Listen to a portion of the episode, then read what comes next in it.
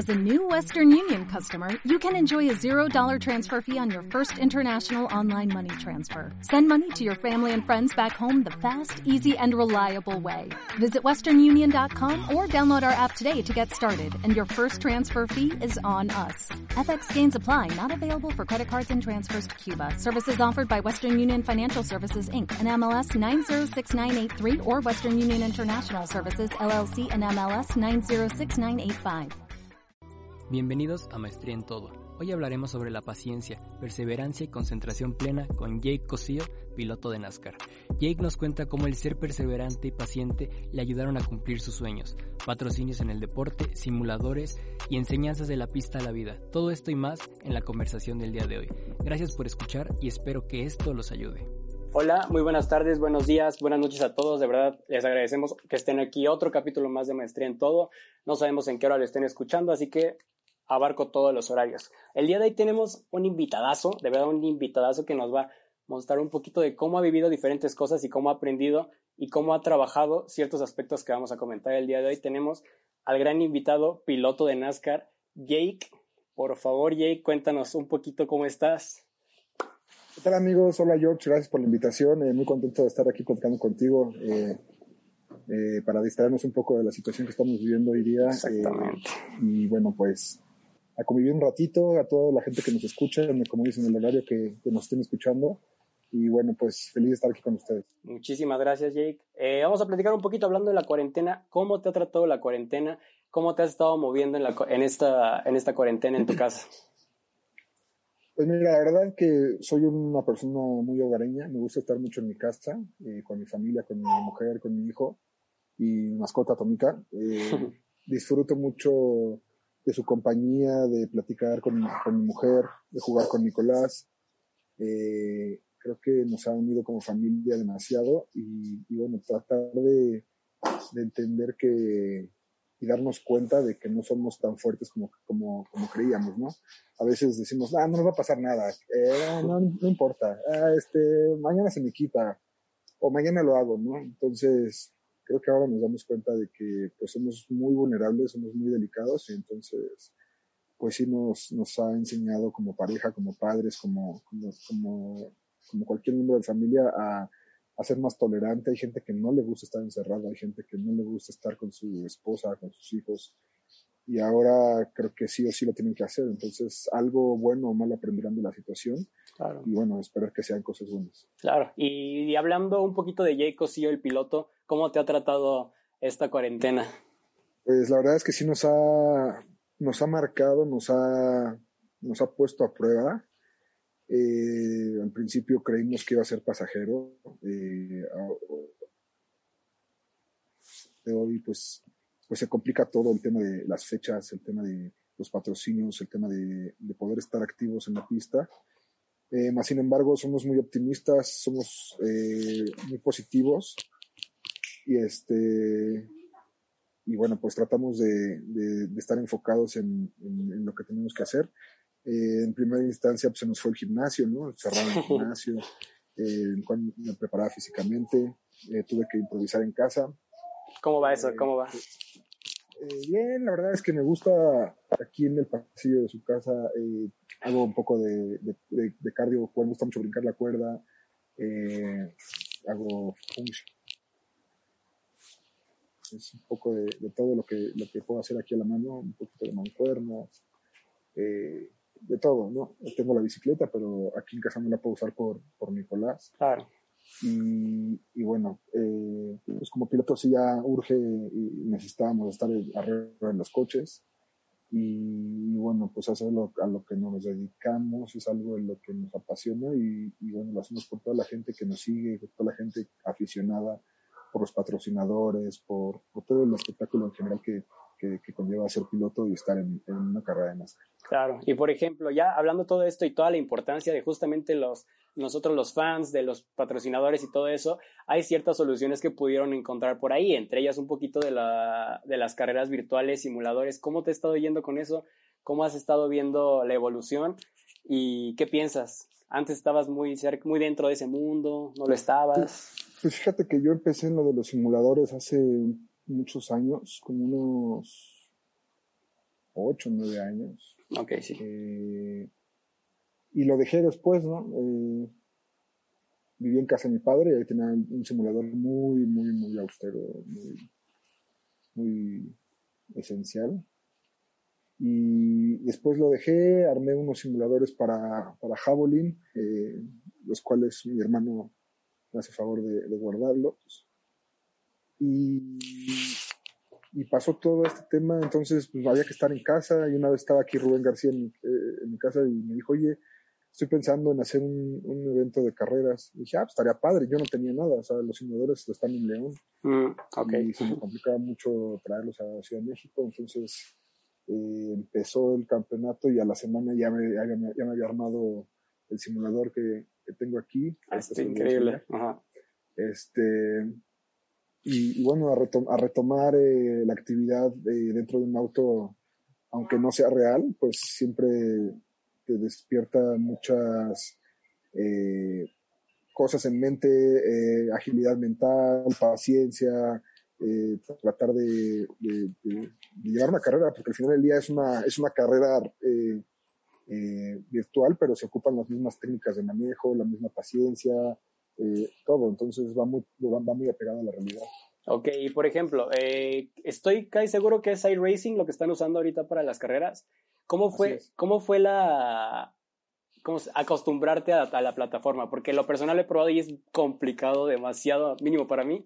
¿Cómo fue para ti el hecho de pensar cómo estaba en auto real y después pasarte a este mundo del en iRacing? Mira, eh, cuando lo usé hace los años que te digo, hace como 8 o 9 años, ya, ya jugábamos en, en iRacing.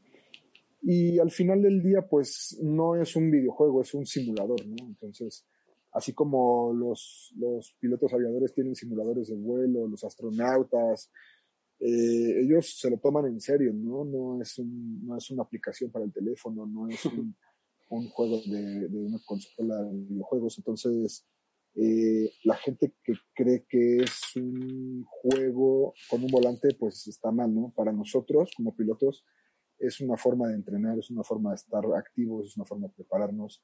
y como lo dice la palabra, es un simulador, simula carreras reales, desgaste real, choques real, pilotos reales, eh, circunstancias de climatología reales, desgaste de los motores reales, o sea, todo es real. Lo único que falta para que sea es desplazarte por, por, por la pista, ¿no? Pero las sensaciones, muchos pilotos de NASCAR están activos en Estados Unidos, pilotos de Fórmula 1, eh, pilotos de Argentina, todo el planeta, todo el mundo está en la plataforma de Racing y es, un, es una plataforma demasiado competitiva, demasiado real. Entonces, por lo mismo, pues eh, e, es padre, ¿no? Si, sí te entiendo tu tema de que eh, al principio era como, wow, ¿qué es esto? No, no se puede manejar, es imposible.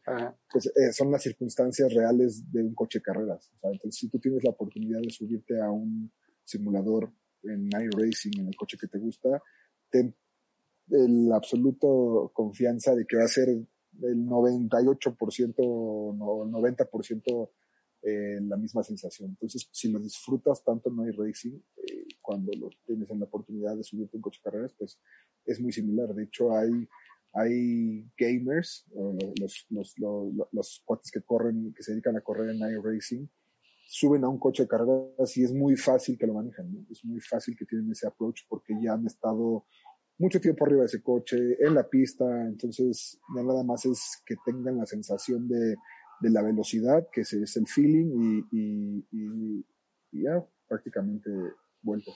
Y a, tocaste el tema de la competitividad. ¿Cómo has sentido en estos días la competitividad de tus compañeros, literal, en cuanto a las diferentes categorías en las que has corrido? ¿Cómo, cómo has visto todo esto? Eh, muy padre, la verdad es que, digo, compartir pista con, con ellos fuera, o sea, ahora sí que dentro y virtualmente siempre es, un, es, es, es, muy, es muy padre, son pilotos de altísimo nivel. Eh, creo que está lo mejor de México eh, en los simuladores. Eh, hay nombres que dices, wow, ¿a poco está ahí? Sí, López, Rubén García, eh, Irwin Lenzer, Rubén Robelo, mi hermano, Alex de Alba, que es un excelente piloto en sim racing y en la vida real. Entonces, creo que la competitividad siempre va a haber. Eh, Abraham Calderón, que es un piloto ya con mucho tiempo, eh, y te mides con ellos, ¿no? Entonces, creo que la competitividad siempre va a estar ahí y son unos huesos muy duros de roer. Pilotos muy rápidos, como mencionas. Por cierto, por lo mismo, muchísimas felicidades por los buenos resultados que has estado teniendo recientemente. Hablando de todo esto, eh, ¿crees o ya sientes que los pilotos y las personas le den una importancia más grande a, a los simuladores, al mundo gamer, a toda esta onda, en caso de que pasara algo parecido o se necesitara como recurrir a estas, a, pues estas mm. medidas? Mira, al final del día nunca se va a comparar con la realidad. O sea, nunca vas a poder eh, comparar una transmisión de televisión de una carrera real a estar en vivo y tampoco vas a poder disfrutar de la misma manera una carrera televisada de un sim racing, ¿no? tuve la oportunidad hace dos años de estar en las 500 millas de Daytona y en verdad es impresionante, es una satisfacción, un sentimiento escuchar a esos 40 motores al mismo tiempo, escuchar el aire, verlos, eh, escuchar las llantas, los pits, las pistolas de los, equipos, eh, el narrador, todo eso. No hay eh, una manera virtual de satisfacer ese sentimiento. ¿No? Ni, viendo una carrera virtual por tele, ni una carrera real por tele. Completamente diferente. Entonces, creo que las carreras en la vida real tienen que seguir, van a seguir. Y creo que como complemento para la gente que quiera acercarse más a, las carreras, pues podrían estar los, los temas virtuales, ¿no? Eh, mucha gente eh, pregunta, es que quiero ser piloto, ¿cómo lo hiciste para ser piloto? Eh, y que se creen una afición de de veras para ser piloto, ¿no? Claro. hay gente que no, que no, que nada más quiere ser piloto por, por ser, pero no tienen una pasión tan, tan profunda como la nuestra para ser pilotos. Entonces, eh, creo que sí, la diferencia es abismal pero de, de, no haber nada a tener carreras virtuales, pues sí, sí hay una diferencia. Perfecto. Hablando, estuviste hablando mucho de la pasión, que es un tema, una palabra muy grande, muy importante. Tú creciste, naciste con la pasión de poder correr coches. ¿Cómo surgió esto? Y una vez que surgió, ¿cómo tuviste esas primeras oportunidades para estar donde estás ahorita? ¿Tienes alguna historia curiosa por ahí de algún patrocinador, de algo que... Pues sí, la verdad es que toda mi historia es muy curiosa. Es, bueno, en lo personal es muy interesante, pues ya que, que justamente esa pregunta me la hacen todos los medios, mucho, eh, toda la gente que me entrevista, me preguntan, ¿cómo decidiste ser piloto? Eh, y al final del día no es algo que haya decidido, más bien yo crecí en, en, en, fierros, en aceite, en gasolina, en, todo esto. Entonces, para mí era normal, ¿no? O sea, yo salía de la escuela, agarraba un camión y me iba al autódromo. Entonces, todos los días. Y llegaba, de hecho creo que no hacía mi tarea y me ponía a jugar con, con coches, me ponía a jugar con una herramienta, me ponía a jugar con fierros. Eh, los miércoles había eh, entrenamiento, entonces me iba de pit en pit. Entonces, más que decidir cómo fue que quise ser piloto, es más bien en qué momento me di cuenta que nací para esto, ¿no? Y, y, pasaron muchos años, o sea, yo te hablo de que iba al autódromo a los 6, 7, 10 años eh, en camión y llegaba y jugaba y, me gustaba. Era muy normal para mí. Mucha gente decía, no, es que tu papá es, mecánico y wow, qué padre. Y yo decía, ah, sí, es mecánico, qué padre, ¿no? Eh, entonces, poco a poco se le dio la oportunidad a mi papá de, hacerse de un coche, el cual le daba servicio y luego tuvo, eh, ahorró un poco de dinero y compró un coche carreras y lo rentaba. Y de eso vivíamos, de eso vivía la familia, mi hermano, mi papá y yo. Entonces, eh, nosotros nos la pasábamos en el taller. De hecho, hubo ocasiones que vivimos en el taller.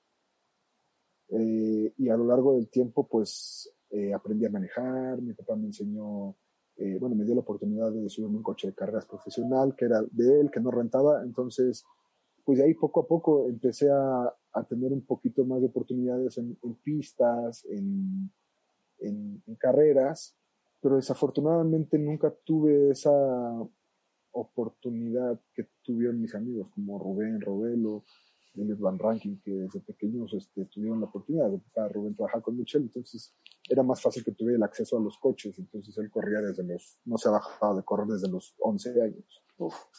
Eh, más sin embargo, a mí me tocó machetearle un poco más y desafortunadamente no se daban las circunstancias como yo hubiese querido, pero pues al final del día siempre estaba ahí, ¿no? Siempre estaba en las carreras, iba, iba con mi papá, o después me convertí en spotter de, de NASCAR, eh, de alguna manera siempre estuve ahí, ¿no?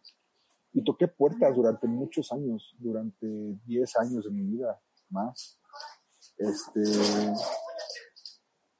y, bueno, hasta que me di cuenta que estaba haciendo mal el, proyecto de, patrocinio, ¿no? Eh, cuando todo esto empezó como a abrirse un poco más claro a tratar de ser piloto profesional eh, en un ámbito como NASCAR, fue cuando mi hermano y yo decidimos hacer nuestro propio coche de carreras, un TC2000. Qué cool. Hablando ahí del 2006 y ya tenía como 24, 25 años. Y este. Y, y empezamos ahí a hacer nuestros pininos como dueños de equipo y pilotos. Y, nos, estábamos con mi papá, hicimos el coche con mi papá, pero nosotros aprendimos una forma de trabajar muy distinta eh, de NASCAR, que era el top de México, y de la TC2000. Entonces, nosotros, yo estuve de spotter como 10 años y mi hermano también. Entonces aprendíamos cómo los mecánicos de NASCAR trabajaban, hacían las cosas. Y nosotros queríamos transmitir esa experiencia a mi papá, decirle, mira, se hace así, se hace así.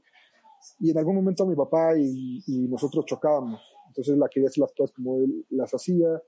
Al final del día, el papá, ¿no? Decía, yo soy el que sé y ustedes se callan, ¿no? Ustedes no nos pagan dinero ya. Entonces, en algún momento tuvimos que cortarnos ese, ese cordón, que fue lo más difícil, yo creo que en nuestra carrera deportiva, tanto mi hermano como, como mía, en migrar a otro equipo, ¿no? Ahora tendríamos que competir contra mi papá.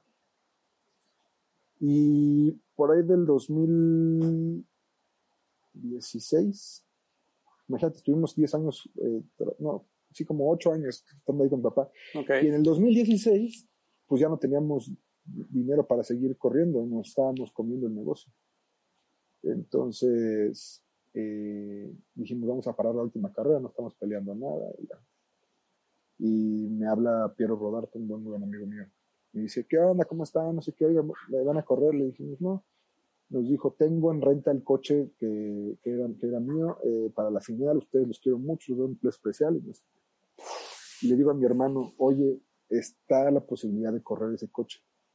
Y para demostrarnos a nosotros mismos si los que no servimos somos nosotros o en verdad el coche no está funcionando. Dependiendo de eso, tomamos la decisión de, de, si continuamos gastando nuestro dinero en coches de carreras o vendemos el coche y nos ponemos a invertir en nuestro negocio. Ah. Y dice, va, ok, nos costaba lo mismo la carrera, ¿no? Entonces decidimos correr nuestro coche, que no era ni de mi papá ni de nadie. Y afortunadamente ganamos esa carrera. Entonces, eh, a partir de ahí empezaron todo lo, una buena trayectoria, eh, a ganar carreras, a, hacer diferencia para con los demás coches, ¿no? Nosotros nos dedicamos a, hacer la imagen eh, de, de, NASCAR de varios coches y siempre marcamos la diferencia entre los coches bonitos y los coches feos. Nosotros, nuestros coches siempre eran los más llamativos, los mejor rotulados, los con mejor presencia. A lo mejor no teníamos el patrocinio, pero siempre fueron y han sido los más bonitos, ¿no? Sí, eso sí.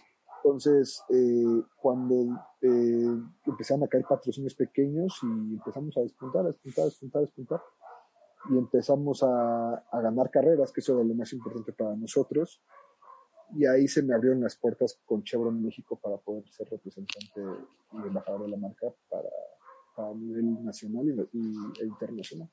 Y por ejemplo, con Chevron fue literal directamente o fue algo más pequeño y, po y poco a poco fue creciendo? ¿Cómo?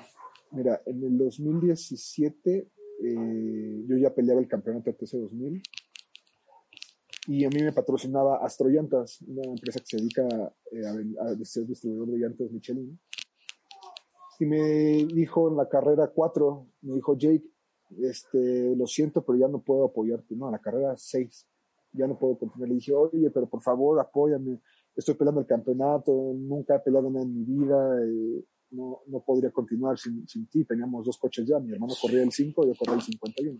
Entonces, de lo que me daba Astrollantas, ya nada más ponemos una parte para, para el coche del, de Aarón. Eh, me dijo, no, pues, sabes que esta es la última carrera. Y ah, dije, bueno. Y justamente esa carrera nosotros el día viernes estábamos reparando nuestros coches de vinilo, que le hacía falta calcomanía.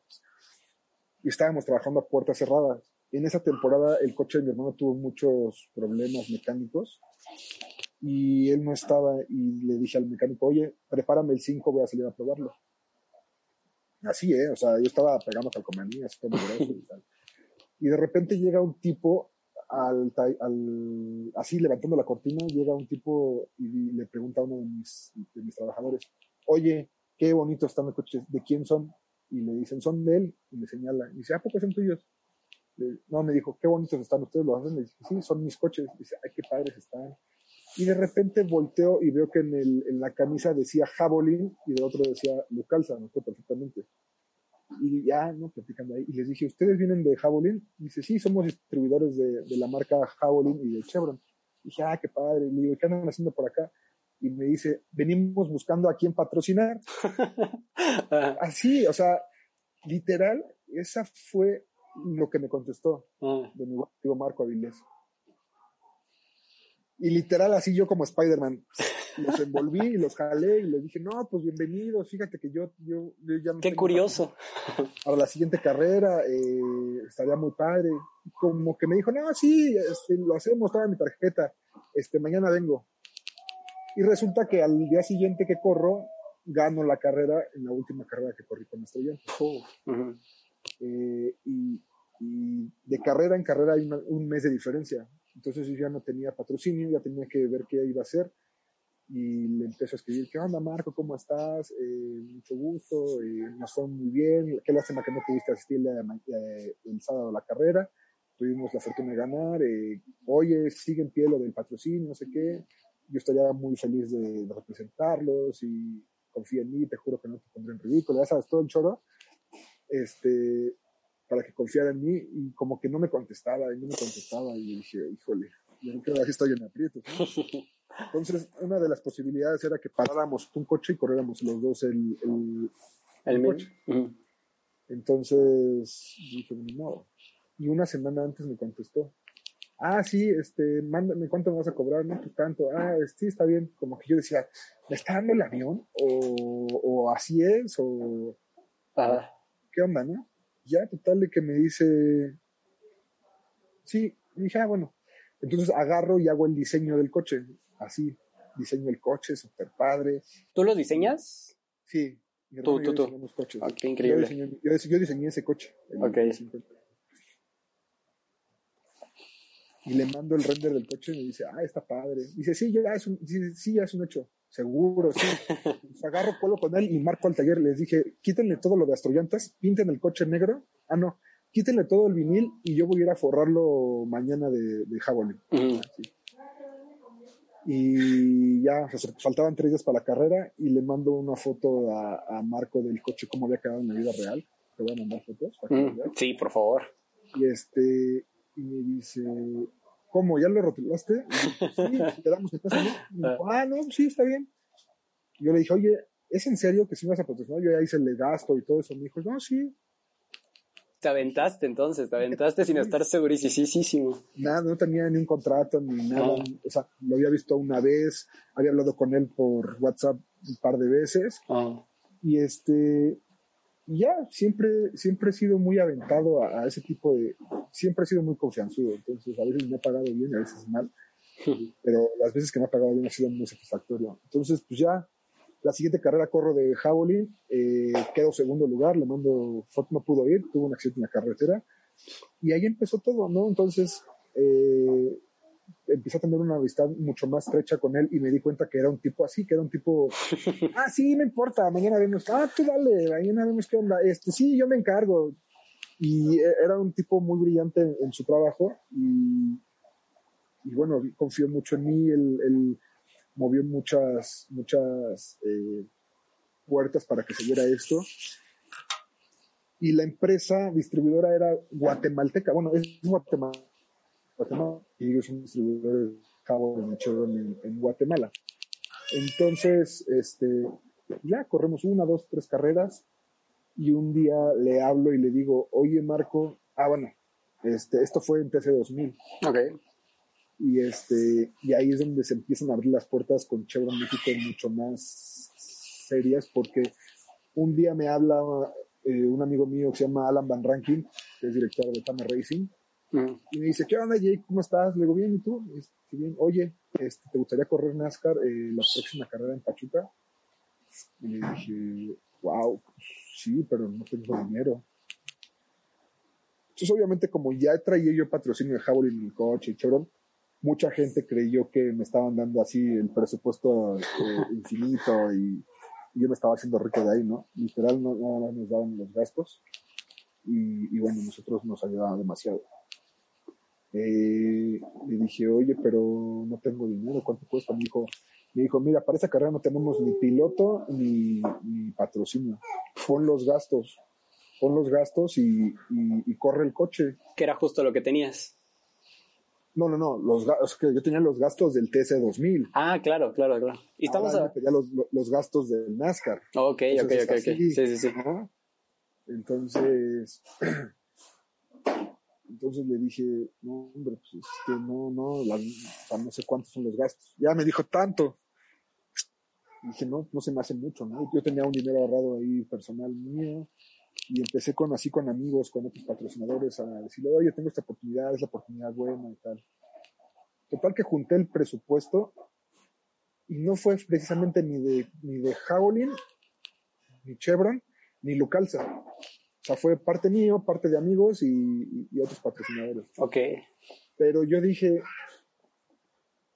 o sea, no le, le podría poner mi marca, ¿no? Le puedo poner Berro Design, hacer un coche súper padre pero ahorita me está apoyando eh, este distribuidor con la marca, entonces dije, prefiero traer una marca importante en mi coche y a lo mejor eso podría ser una semillita que pueda cosechar en un futuro y dar la carrera tal. Y yo lo vi y dije, va, Ingesu es una inversión. Ah. Fue una inversión, llegamos a Pachuca, me dije, Pachuca es una pista que conozco, no es peligrosa, si me salgo de la pista no creo que pase nada, si choco no va a pasar nada, y este, no creo que sea tan grave. Y mira, justamente mi primer carrera, este, quedé en cuarto lugar, esa carrera de mi debut en la ah. FedEx, quedé en cuarto lugar, eh, a nada del tercer lugar, y, y me fue muy bien. Y y dije, wow, ya corrí un Oscar. Durante todo el tiempo que te conté de que, de que estuve como piloto, como buscándole para la oportunidad, porque yo siempre quise tener la oportunidad de correr NASCAR, pues hubo un momento que dije, ya, sabes que ya no voy a buscar, ya me voy a dedicar a mi negocio, y este, y ya, como que ya me había desilusionado. ¿Y pues mira, se, dieron las cosas. qué increíble. Y por ejemplo, una vez que ya pasó esto, que pues el representante de Javelin vio que de pronto de estar en la TC2000, que igual es una categoría pues conocida aquí en México, pero que de pronto ya estaba en NASCAR y no fue como de, él no te, no te lo pidió, fue una apuesta muy buena tuya, ¿qué pasó? Sí, fue una muy buena apuesta obviamente él me acompañó a la carrera porque me dijo, no tenemos el presupuesto, pero yo me encantaría contigo. Le dije, está súper invitado. Te voy a mandar fotos también de esa carrera porque muy curioso, toda la imagen que ocupamos del TC2000 de playeras, Nomex, todo eso, la ocupamos en el NASCAR. Entonces pareciera que ya llevábamos carreras estando en NASCAR.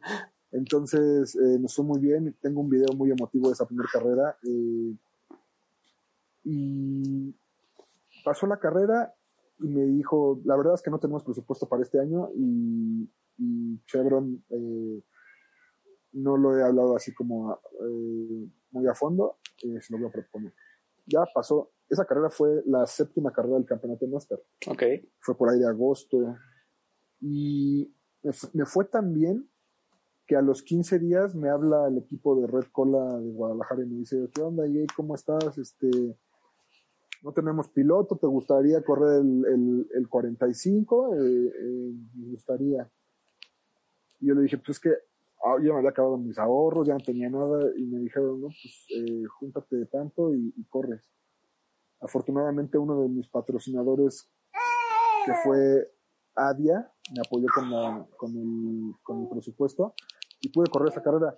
Honestamente no la disfruté tanto porque era una pista que demandaba mucho arriesgar, es una pista que, que sí te lleva mucho a la pared, entonces un accidente te acabas el coche. Yo no tenía dinero ni para correr ni para pagar. el coche. Entonces corrí con muchas limitaciones mías, eh, no arriesgar tanto, ser, eh, ser muy paciente. Entonces no, no, no lo disfruté tanto. Ok. aún así quedé en noveno lugar. Pero bueno, eso fue sin pena ni gloria. Eh, le puse unas oportunidades de ahí y ya está ahí. Eh, posteriormente me sale la, la oportunidad de correr de correr este en un equipo de Guadalajara eh, con el Bobby y me lo re, casi casi me lo regaló y ahí yo había hecho un buen negocio y tenía un dinero que me caído y dije va pero fue de esas carreras ya, ya de necedad que no tuve que haber corrido, ¿no? Me fue súper mal, el equipo le faltaba eh, bastante eh, eh, práctica, el coche le faltó un poco de desarrollo, agradezco la oportunidad que me dieron, pero yo no tuve que haber corrido esa carrera. Ok. Pero fue más este, calentura y decir, pues ya no fue bien una, ya no fue bien dos, ahora me va a ir bien tres, ¿no? Pero ahí es cuando te das cuenta que el trabajo en equipo, que, que, que todo lo que tiene que ver relacionado a a, a, un equipo de NASCAR el ritmo de trabajo de una carrera, o sea, en especial el fin de semana de carrera es, es demasiado complicado, necesitas gente mucho, muy capaz, que tenga experiencia, que tenga ganas, y ya. Y para la final de NASCAR del 2017, me, me, me dice Tane, ¿qué onda? Eh, ya te di un buen precio, ahora te voy a cobrar un poquito más por la carrera. Trata de conseguir el, el presupuesto. Entonces ahora sí fui con este Marco, el de Lucalza, y le dije, ¿qué onda? Yo ya puse una carrera, te toca a ti poner la otra. ¿Cuánto te cuesta? Tanto. Dice, yo te pongo la mitad. Dije, bueno, ya vamos. vamos Tal vez algo. Otro amigo, Diego Rodríguez, me hizo, me hizo, me apoyó, me confió en mí, me dio la otra mitad. Entonces ya corrí la, la carrera, todo el tiempo estuve en los primeros tres lugares, en top five, y, cuando, y, y, no me fue tan bien esa carrera porque en la última vuelta me chocaron, ¿no? No he tenido muy buena suerte en, esta, en esa pista. Este, no me ha tratado bien, pero, pero bueno, eh, terminé creo que 7, 8. Un top 10. iba, iba, tercero toda la carrera y me pegó rejón en la última vuelta. Y este, y a partir de ahí, obviamente, Chevron le dice a, a Lucalza, oye, ¿qué estás haciendo? ¿Por qué tienes un coche? ¿Qué? Cuéntame, no sé. Entonces, pues ya como que le cuentan los distribuidores a, Chevron y Chevron dice, wow, está padre tu proyecto. Este, y ya, se acabó ahí, pasó diciembre, pasó enero, y por ahí febrero me dice Marco, oye, tengo una buena y una mala. Y dije, siempre, siempre el sabor es agridulce. ¿Cuál es la mala? Dice, la mala es que ya no te voy a poder eh, apoyar para yo no te voy a poder apoyar para el NASCAR. Le dije, ¿cuál es la buena? Que Chevron quiere tu proyecto. Y yo dije, wow. Y en verdad me dijo, sí. Entonces ya nosotros no vamos a tener nada que ver contigo en tema de, de, nada. Lo vas a ver directamente con Chevron y, y, Chevron te va, te va a decir qué hacer y qué no hacer.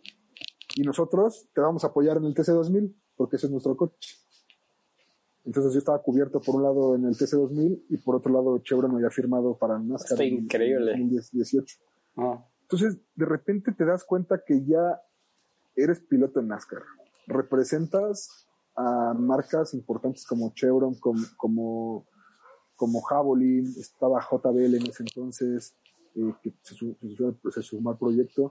Entonces, de ser spotter, de ser pegacalcomanías, de ser piloto de TC2000 a ser embajador de este monstruo de marcas, a ser piloto de NASCAR, a tener un tráiler de NASCAR, a tener un equipo de NASCAR, era como un brinco así que decías, es que no me lo puedo creer, no puedo creer eh, en qué momento ahora ya soy esta, esta persona, porque ya no es que sea un piloto, soy otra persona, ya voy a entrevistas, eh, tengo que aprender a, hablar mejor, tengo que prepararme, tengo que estudiar, tengo que...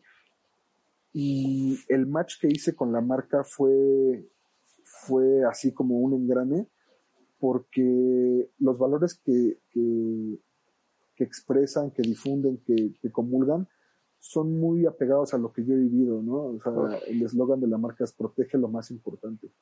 Entonces, para nosotros, proteger lo más importante no es proteger el coche, no es proteger el aceite, no es cambiar el aceite, sino protege a quien trae ese vehículo, ¿no? A mi mujer que viene con mi hijo, a mi abuela, a mi papá. Entonces, eh, y no nada más en ese, en ese aspecto, ¿no? O sea, tenemos valores muy, muy lindos, muy de familia, muy humanos, en los cuales dices, wow, es que no puedo creer que esta, esta empresa tenga este tipo de valores, ¿no? Entonces, de la noche a la mañana cambió mi vida y, y, obviamente traté de, hacerlo lo más profesional posible. Y por ejemplo, dices de la, de la noche a la mañana, pero sinceramente esto es trabajo por completo. Y una de esas cosas sí que me da mucha curiosidad y no dudo que a las personas que estén escuchando también, aparte de todo este trabajo, o más bien parte de este trabajo es la disciplina. Y qué mejor que un atleta como para demostrar la disciplina y qué mejor que tú como que cuentes ese, qué, qué es ese punto de disciplina que tú estás haciendo que probablemente los demás no hacen, pero deberían de? ¿O cómo podrías expresar eso?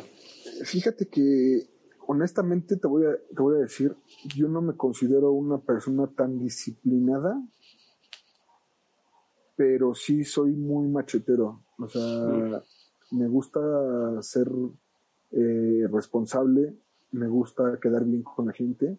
Y algo que me decía mi papá desde chiquito, me dijo, hijo, en las carreras y en todos los ámbitos, pero en especial en las carreras, todos tienen una etiqueta. Que si ahí va el tranza, que si ahí va el, el, flojo, que si ahí va el no sé qué, tú decides qué etiqueta te vas a poner. Entonces, desde que empezamos nuestro negocio, nosotros siempre fuimos así responsables al 100% en temas de quedar bien.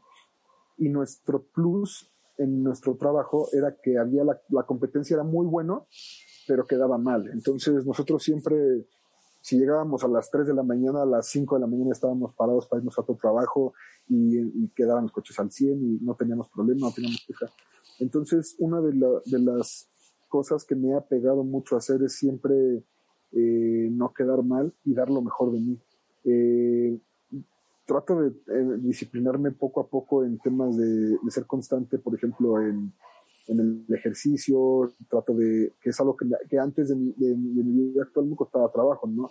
Eh, alimentar, la alimentación, eh, todo eso. Entonces, hoy en día te puedo decir que me considero una persona responsable y, honesta y enfocada en lo que tengo que hacer, ¿no? A lo mejor la disciplina me cuesta un poco, pero también tengo que estar disciplinándome en alimentarme bien, en hacer ejercicio, en estar en el simulador, en estar bien en casa, eh, estar bien con los patrocinadores, eh, tener entrevistas, eh, ir a desplazarme a, a ciertos lugares, ser puntual, ir bien presentado, ir limpio, tal. Todo eso al final del día te das cuenta, pues sí tiene una disciplina, ¿no? Claro. Yo no la, yo no la puedo decirte porque yo no te digo, ay, todos los días a las 7 de la mañana me levanto, desayuno, voy al gimnasio, regreso, ta, ta, pues no tengo una rutina de ese, de ese tipo, ¿no? Pero ah. sí trato de, de ponerme ciertas eh, actividades. Sí, vives el ejemplo literal de alguien disciplinado y qué bueno que lo estás trabajando y qué bueno que todo está para bien.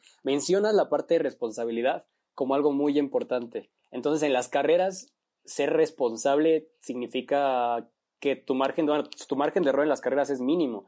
La, pasa algo, es responsabilidad tuya. En este caso, hablando de la responsabilidad, ¿cómo te concentras sabiendo este tipo de cosas, conociendo este tipo de cosas? ¿Cómo es tan fácil concentrar? Bueno, obviamente no lo es, pero ¿cómo lo puedes hacer tú? Concentrarte a tal velocidad y que el pequeño error que puedas cometer puede costarte. Eh, siempre, siempre yo le pedí a la vida que me diera esta oportunidad, ¿no? Eh, y cuando agarré la, cuando me cayó esta oportunidad eh, que trabajé muchos años, o sea, porque yo esperé esta oportunidad 15 años de mi vida.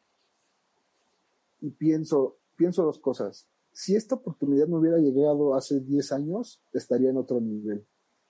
Si esta oportunidad me hubiera llegado hace 10 años, sería otro piloto, otra persona. Pero también pienso que si esta oportunidad me, hubiera, me hubiese llegado hace 10 años y no la hubiese sabido aprovechar como ahorita, a lo mejor ya no lo tendría y estaría quemado.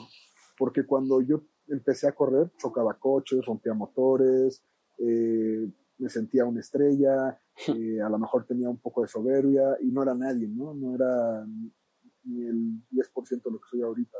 Y, no corría coches eh, buenos, pero yo sentía que era piloto. Entonces, el ego de, el ego de ser piloto me llegó mucho antes de, de, ahorita, ¿no?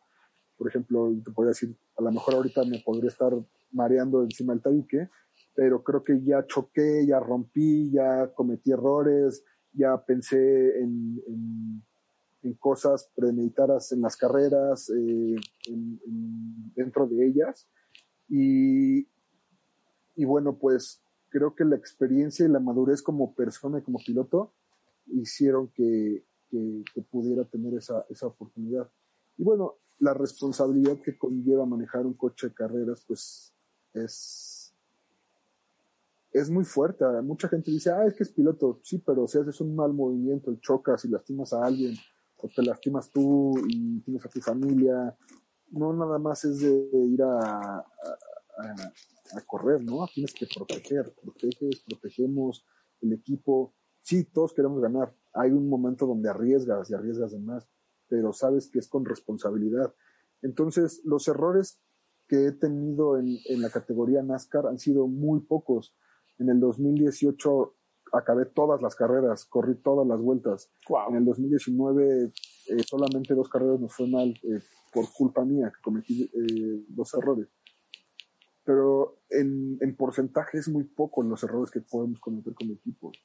Y algo de lo que siempre he hablado y es muy importante para mí el proyecto es el trabajo en equipo.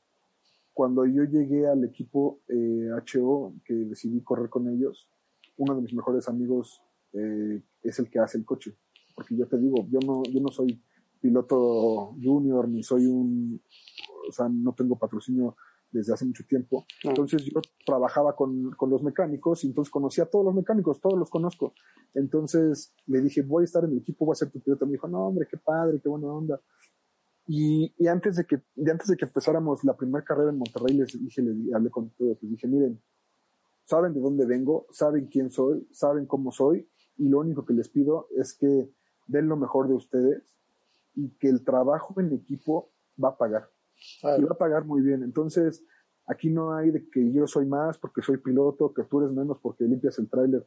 Todos valemos lo mismo, todos tenemos el mismo derecho y todos ganamos y todos nos equivocamos. Entonces, el día que ustedes se equivoquen, yo me equivocaré. Y el día que yo gane, ustedes ganarán. Entonces, ese chip que yo le transmití al equipo, ese, esa batuta que me tocaba a mí ser el líder del equipo, eh, lo traté de, de demostrar con confianza, con, con, dedicación, con trabajo en equipo, con no importa qué pase, si, si, es bueno o malo, bienvenido y todos somos partes del éxito y del fracaso. Entonces esa responsabilidad para mí de llevar a un equipo, a un batallón a la guerra y a lo mejor no tenemos los mejores eh, eh, armas, pero sabemos movernos, sabemos eh, tener, cuidarnos. Creo que eso fue lo mucho que ha pagado en este proyecto el, el el Cosillo Racing. Y por ejemplo, es difícil, o sea, ¿qué tan lo ves de fuera y crees que es complicado esa parte de estar ah, demasiado concentrado y evitar, o sea, bloquear todo, lo que digan los demás coches, o sea, pensar solo en ti cuando estás en el auto? Es... No, eh, eh, absolutamente dejas todo atrás, ¿no? O sea, yo cuando me subo al coche me olvido de esposa, hijo, deudas, o entrevistas, todo. Y, y en ese momento estoy en mi zona. Mi zona es estar entre el volante y el asiento sentado con un casco y ese es mi, ese es mi, ese es mi trabajo. Bueno, parte de mi trabajo. Entonces, creo que el, el, hecho de desconectarse de la situación que no va acorde a lo que estás haciendo, pues creo que es muy importante, ¿no? No puedes ir manejando a 270 kilómetros por hora y preocuparte si apagaste los frijoles, ¿no? si apagaste la luz.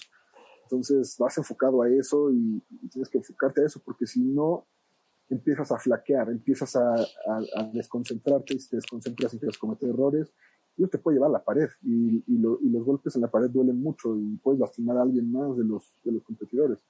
Y más que nada pues, son amigos, ¿no? Son amigos de la vida, son que admiras de toda la vida y ahora estás con ellos, entonces tienes que, que pues, estar concentrado. Wow. Y como para tocar un último tema que sumaría mucho a todo este aprendizaje, el, el tema de la paciencia. uno como piloto de NASCAR puede estar en momentos complicados que pareciera para otras categorías o para otros deportes que ya no hay, pues ya, ya no hay, ya no hay oportunidad de, pero de pronto te puede dar, ¿cómo, te mantienes con esa paciencia y sabes que pues hasta la última vuelta todo puede pasar? Mira, te voy a, te voy a dar un ejemplo de paciencia y yo me consideraba una persona muy impaciente. Pero volteas y dices, a ver, cuando empezabas a pedir patrocinios, te citaban y te hacían esperar cuatro o cinco horas y no te ibas. Otra persona a la hora se hubiera ido. Sí, claro. ¿No? Este, vas a la cita con, con, con alguien y te hace esperar y te quedas. Pero tu mentalidad es, voy a esperar, algo bueno puede venir. Y hoy en día, hoy en día veo lo que, dónde estoy y de dónde vengo y volteo y digo, es que soy la persona más paciente que he conocido en toda mi vida. Y muchos me preguntan, oye, pero ¿por qué? Y le digo, imagínate que tú tienes que esperar esta oportunidad que tienes ahorita durante 10 o 15 años. Y dices, pues es que si yo hice, ¿no? Yo no deserté, yo siempre estuve. Yo siempre resistí, persistí, insistí y jamás desistí. Entonces, Qué buena frase. Eh, eh, consciente o inconscientemente siempre estuve en el, en el argot de las carreras, como spotter, como rotulista, como, eh, como coach driver, como piloto. Entonces, hago una, una reflexión como cuando te subes, a, cuando vas al metro, ¿no? Que, bueno, yo fui, usé el, el metro muchos años y ahora pico qué pasaba llegabas a la puerta, de, llegabas a, a quererte subir a, a la, al metro y estaba llenísimo de gente. No podías ni entrar ni salir. Y toda la gente se amontonaba y te pasaba. Porque en, ese, en, ese, en esa espera mucha gente pasó encima de mí. Mucha gente este, entró se antes. Metió, se metió en patrocinios que yo podía haber tenido o circunstancias de la vida, ¿no? Y, se metían. Pero no, no era cómodo ir apretado. Y un día, así como si nada, así yo siguiendo parado en la misma puerta del vagón todos los días, de repente no había nadie, de repente no había nadie al lado de mí, volteaba y no había nadie, llegó, se paró el metro, se abrió la puerta y lo único que hice fue dar un paso hacia adentro y el vagón estaba vacío. Entonces fue cuando me di cuenta que las cosas pasan por algo y llegan en el momento que tienen que llegar. Eh, no sé si sea destino, no sé si sea trabajo de, de, de, de vida, no sé si sea que, que, te tocaba, pero creo que ahora, antes yo pensaba, no, quiero hacer esto, quiero hacer el otro, quiero hacer... Y ahora ya pienso más tranquilo, voy a intentar hacer esto y si se da, se va a dar y si no, no se va a dar. Claro. Entonces, no te frustras porque imagínate buscar esta oportunidad durante 15 años a un atleta de alto rendimiento como un boxeador te espera 5 años y ya no tiene con quién pelear, ¿no? Y, muy afortunado soy de tener esta oportunidad hoy en día porque pues confiaron en mí, ¿no? No, no tenía una carrera en NASCAR, nunca había corrido eh, óvalos, bueno, sí había corrido pero muy poco, eh, había mucha gente eh, que tenía más trayectoria que yo y decidieron apoyarme, ¿no? Entonces, la paciencia, y ahora te voy a hablar la paciencia en una carrera. Eh, muchos pilotos arrancan o arrancamos, me considero también en, en, en, ocasiones que arrancamos como si fuera la última vuelta, cuando te faltan 190 vueltas por delante. Entonces, el saber administrarte, el ser paciente, y aprender que puedes ir atrás de un coche 45 vueltas y no te va a dejar pasar. Y en algún momento él solito va a cometer el error. Y en ese momento tú vas a pasar sin desgastarte. Esa paciencia en todo, en todo, en todo, siempre paga. Claro. Y siempre va a pagar. Eh, pero tienes que ser muy perseverante. Tienes que estar ahí, ahí de alguna manera. Si tú te gusta eh, ser conductor de televisión, pero tienes que jalar cables, tienes que que cargar eh, vestuario, tienes que hacer utilería y en algún momento alguien que no pudo llegar te dicen, oye, sal tú aquí a dar esto y ya tienes tu oportunidad, tienes que estar preparado para esa oportunidad. Y la paciencia te debe hacer llegar a esa madurez. Entonces, eh, creo que sí, lo que más paga en la vida es la, paciencia y, nunca desistir. Para ti paciencia y perseverancia son dos palabras que las tienes muy marcadas en tu carrera entonces. Sí, claro. claro. Hombre, de verdad que, ¿qué puedo decir después de la clase, la maestría que acabas de dar? De verdad, por mi parte, me siento muy agradecido porque nos mostraste, nos compartiste un poco de tu experiencia, de tu humildad, de tu alegría y de todo lo que estás viviendo. De verdad, gracias por esa parte. ¿Algo más que quieras agregar a todos los que estamos escuchando, todos los que escucharán? Pues nada, que, que sigan adelante. Espero que, que, estos tiempos hagan reflexionar a, muchos de nosotros. Eh, ya lo platicábamos al principio del programa. Son tiempos difíciles. Eh, tenemos que estar unidos como, como seres humanos. Eh, demostrar, demostrarnos a nosotros mismos que, que, la ley del cangrejo del mexicano no es, no es tal, que podemos apoyarnos los unos a los otros y que disfruten a sus familias, que es lo más importante, todo lo que vivimos, todo lo que tenemos se va, se va a quedar. Más sin embargo, las vivencias, las buenas acciones y, y todo lo que podamos compartir a la gente que nos admira, que nos sigue, eh, siempre va a ser mejor pagado que, que lo material eh, la gente que quiere ser piloto, eh, no, ser piloto no nada más es por decidir ser piloto, ser piloto significa pasión, significa dedicación, significa sacrificios. Muchos de los sacrificios que yo tuve en mi vida fue, fue por las carreras. En vez de pagar la colegiatura, me iba a la, a la funcionaria. Me metí en problemas en la escuela por, por no ir y quedarme en el taller y es una bonita, es un bonito ambiente, es un, es un muy buen ambiente para la familia, es muy familiar. Eh, motivar a tus hijos con una carrera de go-kart si, si van bien en la escuela, eh, pues otro tipo de gente, se rodean de gente, gente linda, eh, que sea una pasión, que sea porque te gustan las carreras, porque te gusta el ambiente, no porque te gusta decir, ah, soy piloto, o soy piloto de Facebook, o soy piloto de redes sociales. Ser piloto implica muchas responsabilidades, ser piloto es ser un ejemplo para los chavos, las nuevas generaciones, compartir, enseñar, eh, dar eh, un poco de lo que la vida te ha dado y creo que la gente que se acerca a mí siempre es bienvenida, siempre es bienvenida para, para consejos, para platicar, para enseñar, para lo que, lo que sea y, y estamos aquí para, para estar en contacto con toda la gente que nos escucha, que nos ve. Y, bueno, gracias por el apoyo. Síganos en las redes sociales, en Jake Cosío, en Instagram, Facebook y Twitter. Eh, cualquier cosa que, tengan, no duden en escribirme, siempre contesto yo. Tengo gente que, tiene mis redes sociales también, pero, pero solamente contesto yo. Entonces, eh, gracias, George. Eh, gracias a ti, Jake. Eh, espero que no sea la última. Espero que me pronto. Por favor, hasta preparé un set y todo aquí. Ya tengo todo listo acá. de, Dale Jarrett. Rick, Dale Jarrett, Rick Mast, allá Jeff, eh, Jeff Gordon, Dale Earnhardt, Newman allá arriba. Richard Petty. Todo por ahí. Ah, sí, también acá.